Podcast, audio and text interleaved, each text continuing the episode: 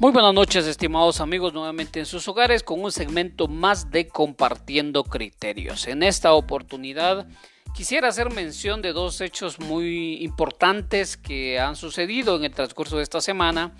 El primero es el, aumento de los casos de coronavirus que han ido creciendo paulatinamente y que,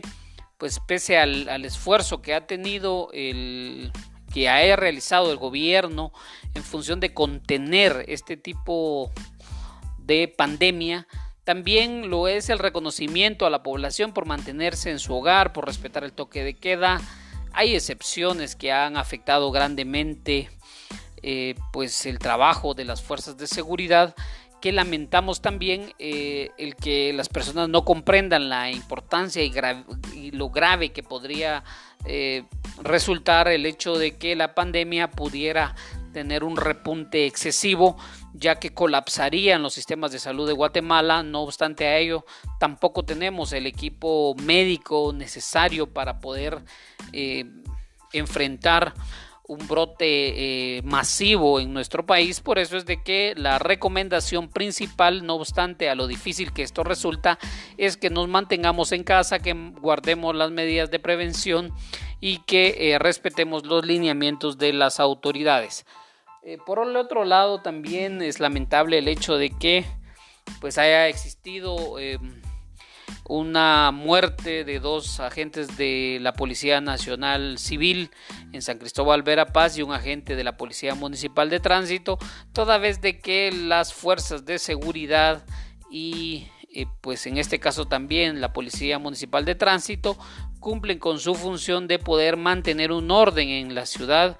y esto pues eh, no debiera de ser motivo para que pues ellos puedan perder la vida porque dejan en la orfandad a sus familias y pues si tienen eh, hijos también eh, los dejan eh, sin el sustento y sin la figura paternal por lo que se le pide a la población que también seamos conscientes en el hecho de que las fuerzas de seguridad están también colaborando y arriesgando su vida para poder mantener un control y un orden en, la, en, el país, en la región norte y que no puede verse como que exista eh, pues un enemigo que, con quien enfrentarse, sino que simple y sencillamente como ciudadanos también debemos de eh, respetar las leyes y debemos de cumplir los lineamientos del gobierno, así como también comprender de que si existe un toque de queda debemos de respetarlo, si existe una disposición de uso obligatorio de mascarilla también lo debemos de acatar. Y si existen pues recomendaciones de salud en el sentido de que deben de eh, mantenerlas eh, en un nivel óptimo los sistemas de higiene y desinfección, pues también debemos de cumplirlo. Efectivamente, vemos de que pues el, COVID-19 no ha hecho todavía estragos en Guatemala, esperemos que no lo haga, pero también eh, la ciudadanía juega un papel importante obedeciendo las instrucciones de eh, pues el gobierno, atendiendo también las recomendaciones que nos da el área de salud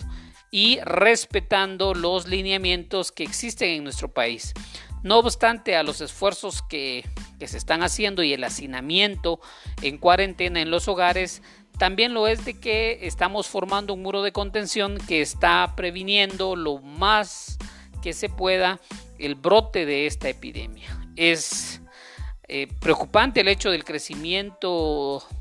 paulatino de los contagios en Guatemala pero también es importante que no eh, desmayemos en la lucha, que no caigamos tan fácilmente, que no tiremos la toalla, simple y sencillamente debemos de luchar unidos con Dios, el gobierno, el pueblo, para que podamos nosotros contener y combatir a el COVID-19. Pues en dos aspectos, eh, el tema del día de hoy, esperando pues poder llegar nuevamente a sus hogares en otra próxima oportunidad, agradeciéndole siempre al Supremo Creador la posibilidad que nos da de poder eh, comunicarnos por medio de, de esta vía y que pues sigamos adelante como guatemaltecos luchando por que nuestra salud no se vea afectada por una pandemia mundial que no respeta a nadie. Simple y sencillamente, si nos arriesgamos, si nosotros no tomamos las medidas necesarias para cuidarnos, pues la enfermedad llegará si nosotros no tenemos la fe en que podemos combatirla y que Dios también nos podrá proveer de esa protección divina para que juntos podamos salir adelante. Muchísimas gracias por su atención. Hasta en una próxima oportunidad en otro segmento más de Compartiendo Criterios.